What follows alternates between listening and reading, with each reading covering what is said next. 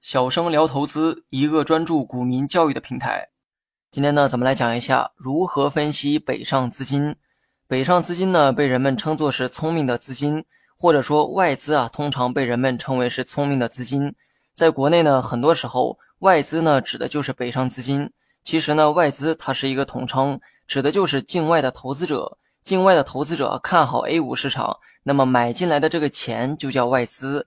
外资呢也包含了北上资金，因为香港地区呢属于是境外，而且香港股市是一个开放型的市场，除了当地的投资者之外，也有很多海外投资者在香港投资。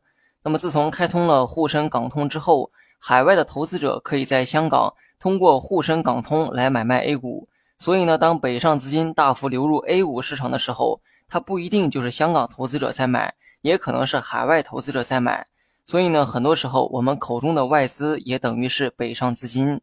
由于外资呢主要是以机构投资者为主，而且人家在资本化的这个道路上啊也比国内走在前面，经验丰富，能力更强。因此呢，国内的投资者喜欢将这个外资叫做是聪明的资金。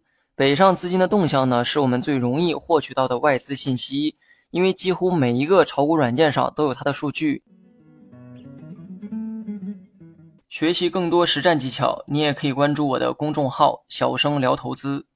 数据呢，大概包含了以下这么几点：北上资金流入还是流出？北上资金买卖金额又是多少？北上资金都买了哪些股票？资金流入流出的这个问题啊，可能是多数人最关心的。就如字面意思一样，资金流入的话，当然是好过流出，而且流入的金额越多，代表外资呢越看好 A 股。但是看资金流向的时候啊，不要紧盯着这个短期去看，因为某一天的数据决定不了大趋势。你可以观察一段时间的北上资金流向，比如说近二十天、近六十天，或者是近半年等等。我在文稿的下面呢放了一张图片，图片是北上资金流入深圳市场的走势图，也就是深股通的资金流向。红色的柱子啊，代表呢是资金流入；绿色的柱子呢，代表资金流出。而图中的曲线代表这段时间深证成指的走势变化。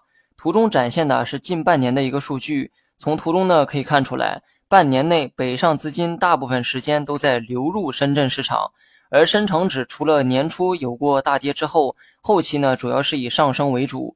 你呢可以像我刚才那样观察北上资金一段时间内的流入情况，而不是盯着某几天的数据啊下判断。如果你观察的这段时间内，北上资金呢正在大面积的流入，而对应的指数啊却是没有明显的涨幅，这个呢或许就是一次潜在的投资机会。